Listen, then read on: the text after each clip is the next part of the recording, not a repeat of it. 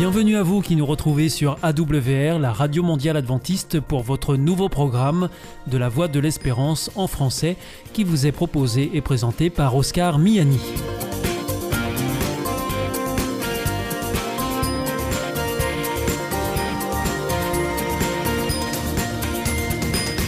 C'est donc parti pour les 30 prochaines minutes ensemble.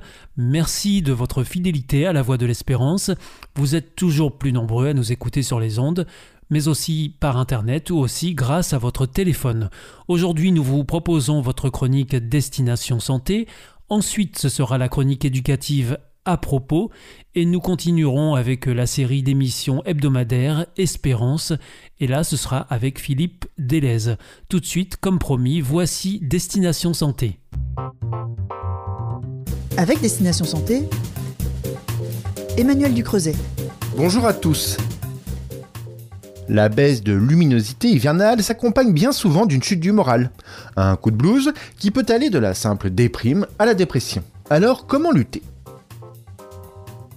De la fin octobre à la mi-avril, les jours gris peuvent mettre le moral en berne. Une déprime qui peut se manifester de différentes manières. Une perte de motivation, un manque d'énergie. Cette situation peut même aller jusqu'à la dépression associant les symptômes classiques comme une plus grande irritabilité et d'autres plus atypiques comme une fatigue très marquée, une hypersomnie, une boulimie, une appétence accrue pour les produits gras et sucrés et donc une prise de poids. La dépression saisonnière serait intimement liée à la baisse d'ensoleillement automnal et hivernal. Cette dernière provoquerait une baisse d'activité de la sérotonine qui contribue à la régulation de l'humeur. La sécrétion de la mélatonine s'en trouverait elle aussi affectée, provoquant des troubles du sommeil et de l'humeur. Par ailleurs, ces phénomènes sont facilités par nos modes de vie hivernaux. Nous avons en effet tendance à moins sortir, à voir moins de monde, à moins nous dépenser physiquement. Le manque de luminosité étant à l'origine de votre déprime, prenez l'air au maximum, aérez-vous et bien entendu la lumière artificielle de la maison ne compte pas. Même s'il fait froid, continuez à pratiquer une activité physique. Pour vous réconforter, ne vous jetez pas à corps perdu sur une alimentation trop grasse. Continuez à manger sainement et partagez de nombreux moments en famille ou entre amis.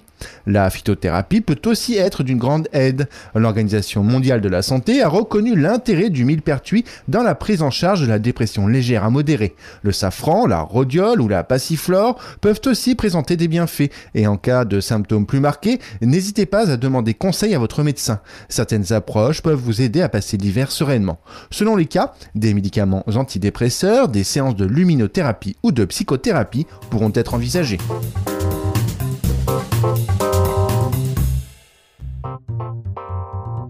Avec Destination Santé, Emmanuel Ducreuset. Bonjour à tous. L'heure du coucher peut jouer un rôle sur la santé cardiovasculaire. Aller au lit entre 22h et 23h serait associé à un risque plus faible de développer une maladie cardiaque, et ce par rapport à ceux qui se couchent plus tôt ou plus tard. Pour la santé cardiovasculaire, le sommeil joue un rôle primordial. De nombreuses études ont déjà montré qu'une nuit trop courte ou trop longue augmente le risque de maladie cardiovasculaire. Des chercheurs grecs ont récemment révélé qu'en dessous de 6 heures de sommeil et au-dessus de 8 heures, le risque d'accident vasculaire cérébral est augmenté. Mais le nombre d'heures passées dans les bras de Morphée n'est pas le seul indicateur d'une bonne santé cardiaque.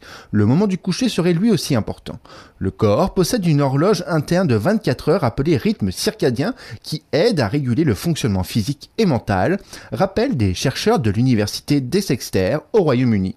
Un coucher tôt ou tardif pourrait être plus susceptible de perturber cette horloge biologique avec des conséquences néfastes pour la santé cardiovasculaire. Les scientifiques ont recruté 88 000 personnes âgées en moyenne de 61 ans entre 2006 et 2010. Les données sur l'endormissement et l'heure de réveil ont été régulièrement recueillies à l'aide d'un accéléromètre porté au poignet. Des évaluations des styles de vie et des examens cardiovasculaires ont également été effectués. Résultat, par rapport à ceux qui s'endormaient entre 22h et 22h59, le risque de développer une maladie cardiovasculaire était augmenté de 25% pour un endormissement après minuit, 12% entre 23h à 23h59 et 24% avant 22h. Pour les auteurs, cela indique que le moment optimal pour s'endormir se situe à un moment précis du cycle de 24 heures du corps et que des écarts peuvent être préjudiciables. Le moment le plus risqué était après minuit, potentiellement parce que cela peut réduire la possibilité de voir la lumière du matin, ce qui réinitialise l'horloge biologique.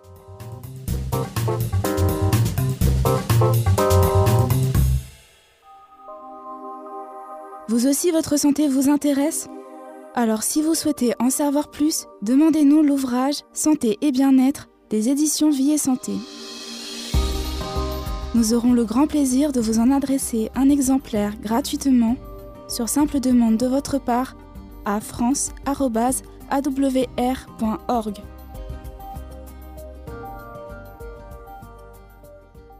Hier ist Adventist World Radio, die Stimme der Hoffnung. Questa è la radio mondiale adventista. La voce della speranza. Actuellement, des formes plus contagieuses du coronavirus circulent. Pour ne pas nous contaminer les uns les autres, il est essentiel de nous isoler dès que c'est nécessaire.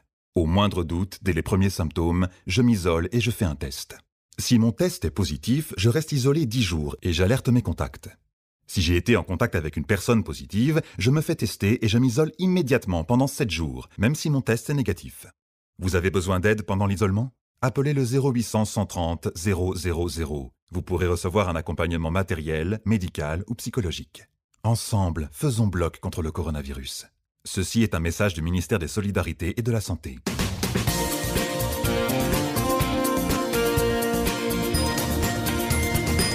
Vous êtes toujours à l'écoute de la Radio Mondiale Adventiste et c'est votre émission La Voix de l'Espérance qui vous est présentée par Oscar Miani et toute l'équipe pour vous accompagner jour après jour. Juste avant, c'était Destination Santé que vous retrouverez sur cette même antenne dès vendredi prochain.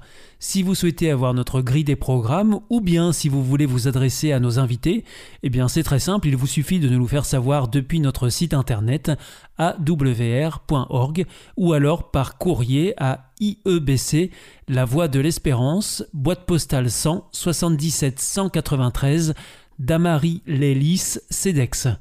C'est maintenant le moment de poursuivre avec la chronique éducative à propos et nous terminerons avec Philippe Delez pour l'émission Espérance. À propos, pour éduquer moins bête.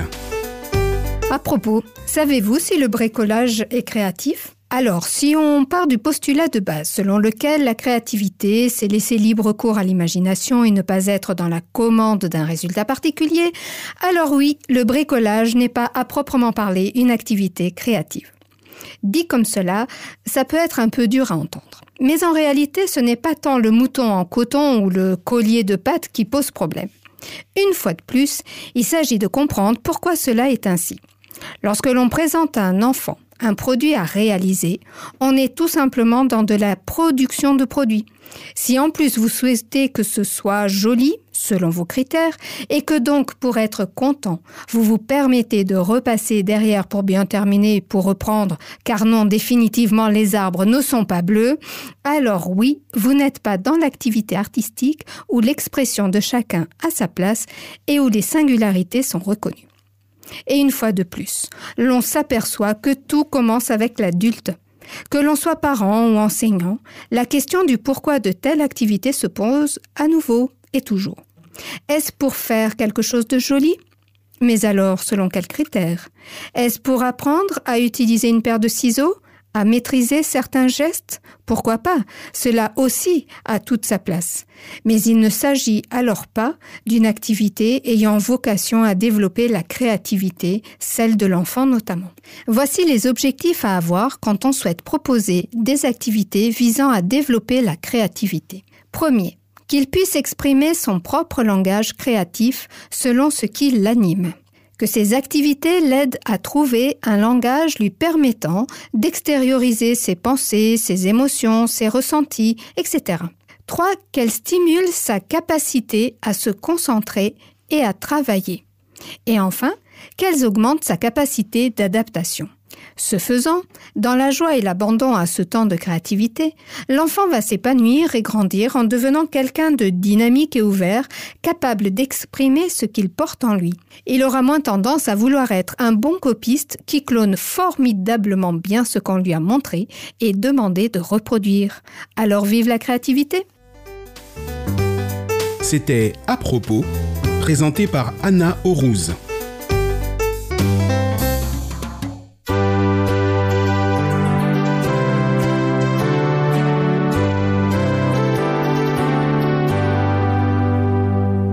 Is Adventist World Radio, the voice of hope.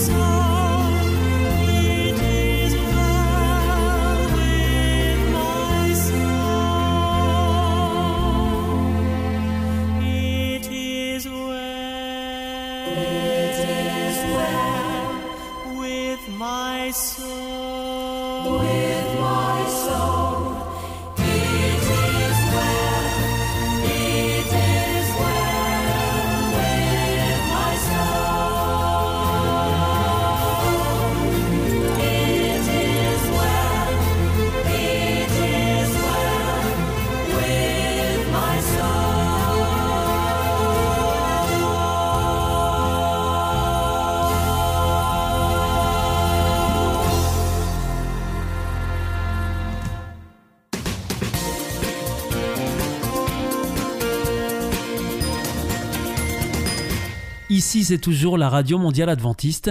Vous êtes à l'écoute de la Voix de l'Espérance avec Oscar Miani au micro et toute l'équipe. Juste avant, c'était à propos que vous retrouvez chaque mardi sur cette même antenne. À présent, c'est avec Philippe Delez que nous terminerons pour l'émission Espérance.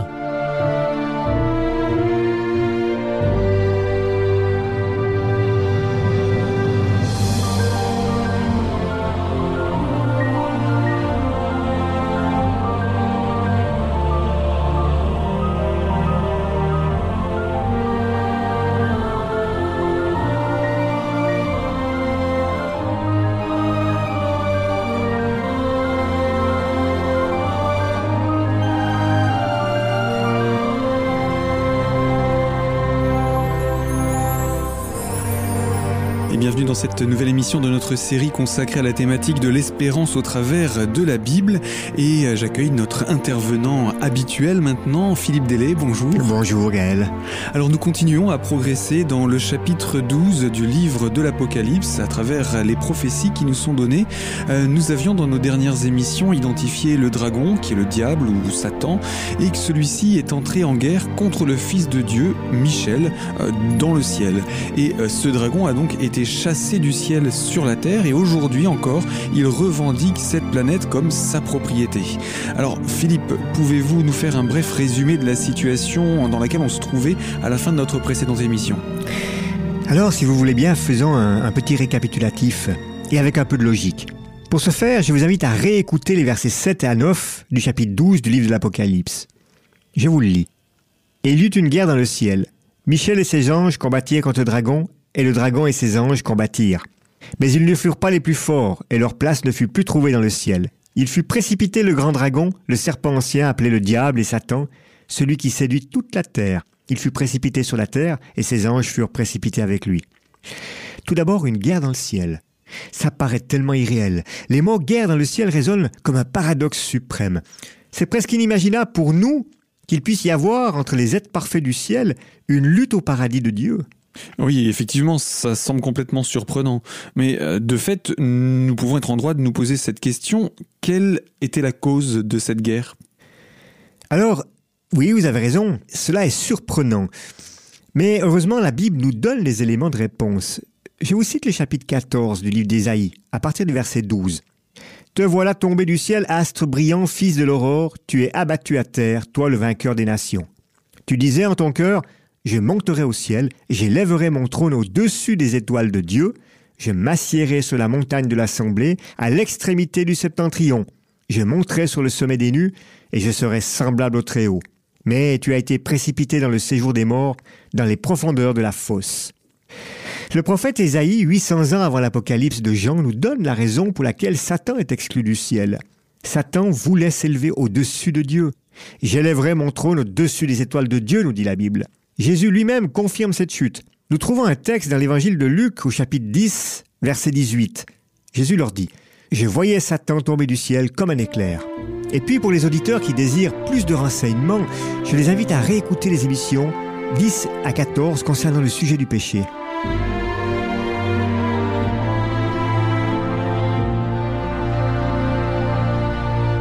Sans vouloir me faire l'avocat du diable, euh, Satan n'avait-il pas soulevé quelques questions qui pourraient paraître embarrassantes pour Dieu? Euh, Vous voudriez dire que, que, Dieu serait injuste ou que tout ne serait pas clair euh, ou net au sein de son gouvernement euh, Que Dieu roulerait pour lui-même? Oui, oui, un peu ça. Alors en fait, lorsque nous lisons entre les lignes du texte biblique, nous pouvons comprendre que c'est le genre de reproche que Lucifer a fait à Dieu, d'où cette rébellion. Mais cette rébellion que Lucifer a initiée dans le ciel n'a pas encore eu de réponse de la part de Dieu, mis à part le fait qu'ils étaient expulsés du ciel. Et les anges qui étaient restés fidèles à Dieu se posaient peut-être des questions, à savoir est-ce que Lucifer avait tort sur tout? Un doute légitime traversait, un doute légitime traversait peut-être leur esprit. Est-ce que la réaction de Dieu était juste? N'était-elle pas démesurée En fait, j'essaye de me mettre à la place de ces êtres et de raisonner. Et la situation n'est pas anodine. La Bible nous dit au verset 4 du chapitre 12 du livre de l'Apocalypse, ceci, je vous le lis. Sa queue entraînait le tiers des étoiles du ciel et les jetait sur la terre. Lucifer, le dragon, par ses mensonges, a entraîné dans sa rébellion le tiers des anges du ciel avec lui sur la terre. Et puis, pour Dieu, il fallait séparer les anges déchus des anges fidèles, afin que ces derniers ne subissent plus l'influence des rebelles et celle de leur maître. Et je voudrais vous lire la suite du verset 10 qui confirme ce que nous disons. Et j'ai entendu dans le ciel une voix forte qui disait, Maintenant le salut est arrivé, et la puissance et le règne de notre Dieu, et l'autorité de son Christ, car il a été précipité, l'accusateur de nos frères, celui qui les accusait devant notre Dieu jour et nuit. Le salut est confirmé à la croix. De ce fait, l'accès au ciel est fermé à Satan et ses anges. Mais il faudra bien que Dieu donne une réponse ou qu'il se justifie d'une certaine manière. Bien sûr, Dieu est amour, nous dit la parole. Et cet amour est créateur, il est le Dieu de la vie. Par contre, le péché est destructeur et conduit à la mort. Et Paul nous le rappelle dans son texte. Il dit le salaire du péché est la mort. Donc la défense de Dieu se fera par l'amour. Et en Genèse chapitre 3 verset 15, il en indique le plan à Adam et Ève lorsqu'il dit au serpent je mettrai inimitié entre toi et la femme, entre ta postérité et sa postérité, celle-ci t'écrasera la tête et tu lui blesseras le talon. Le talon blessé représente la croix où Jésus a cloué le péché et par sa résurrection a ouvert une nouvelle voie vers l'éternité. Rappelez-vous ce problème du péché. L'apôtre Paul nous le décrit dans sa lettre aux Romains chapitre 5 verset 12. Je vous le cite. C'est pourquoi, comme par un seul homme, le péché est entré dans le monde, et par le péché la mort, et qu'ainsi la mort s'est étendue sur tous les hommes, parce que tous ont péché. C'est par la croix que Dieu donne sa réponse. Écoutez ce que nous dit l'apôtre Jean dans son évangile au chapitre 12, à partir du verset 31. Maintenant a lieu le jugement de ce monde. Maintenant le prince de ce monde sera jeté dehors. Et moi, quand j'aurai été élevé de la terre, j'attirerai tous les hommes à moi. En parlant ainsi, il indiquait de quelle mort il devait mourir. C'est par la croix qu'il a prouvé, pas seulement aux hommes, mais à tout l'univers qu'il est un Dieu d'amour et juste. Satan, lui, a prouvé sa cruauté et ses ambitions. De ce fait, les habitants du ciel ont eu une preuve irréfutable de la situation. Le vrai caractère de Lucifer, ses projets fallacieux sont dévoilés et tous ceux qui auraient pu avoir des doutes d'un Dieu injuste auront pu trancher définitivement car ils étaient confrontés à l'évidence.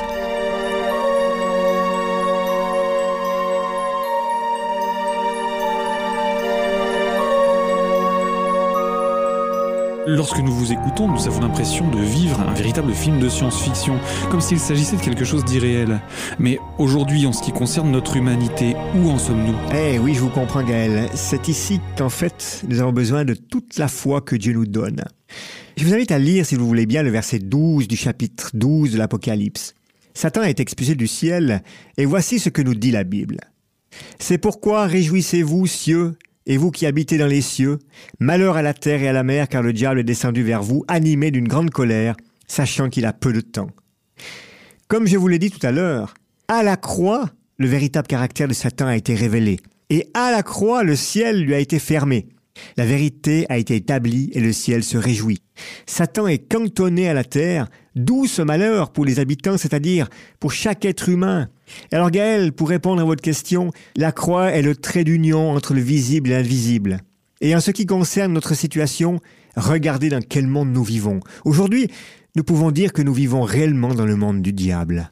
Effectivement, il y a une différence entre le monde que Dieu avait créé et celui que nous avons aujourd'hui, et de la même manière, on peut dire qu'il y a une différence de caractère évidente entre Dieu et Satan.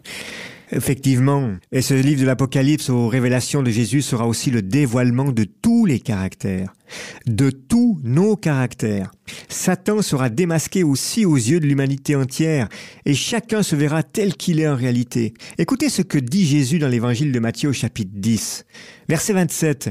Ce que je vous dis dans les ténèbres, dites-le en plein jour, et ce qui vous est dit à l'oreille, prêchez-le sur les toits.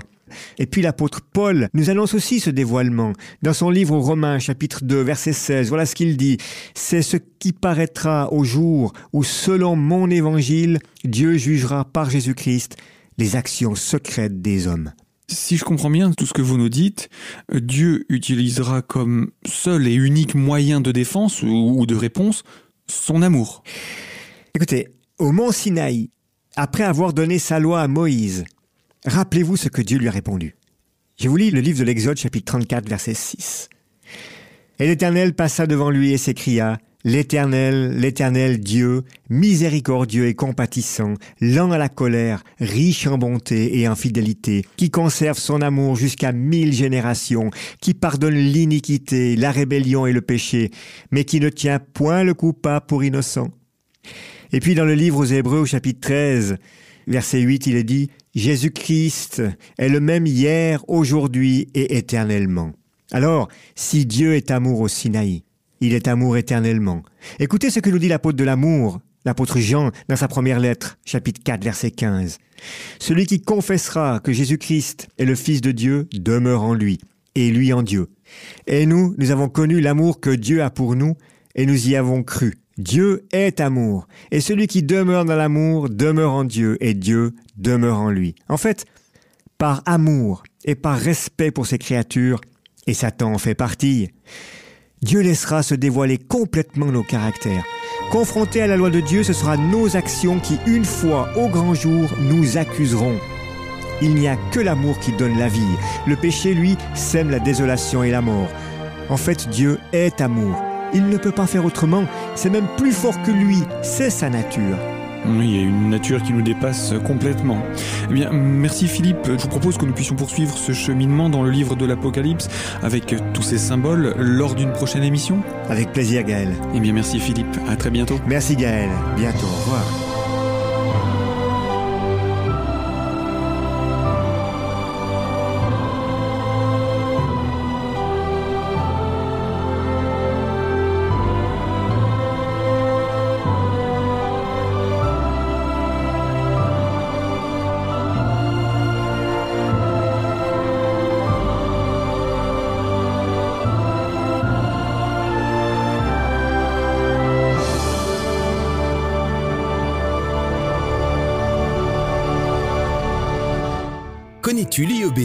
Non, c'est quoi? C'est l'Institut de l'étude de la Bible par correspondance. Tu vas sur le site www.iebc.org et tu découvres tout. En effet, étudier la Bible, c'est vraiment fun. J'ai découvert ces cours gratuits destinés à tous et c'est très intéressant. Moi, j'ai suivi le cours Au nom de l'amour. Il me tarde de découvrir les autres cours gratuits sur la Bible sur www.iebc.org. Notre émission est maintenant terminée. C'était La Voix de l'Espérance sur la Radio Mondiale Adventiste. Je vous donne rendez-vous dès demain à 4h30 sur les 6155 kHz bande des 49 mètres, à 8h sur les 15145 kHz bande des 19 mètres et à 20h sur les 9780 kHz bande des 31 mètres. Je vous souhaite une très bonne continuation. Que Dieu vous bénisse. À demain.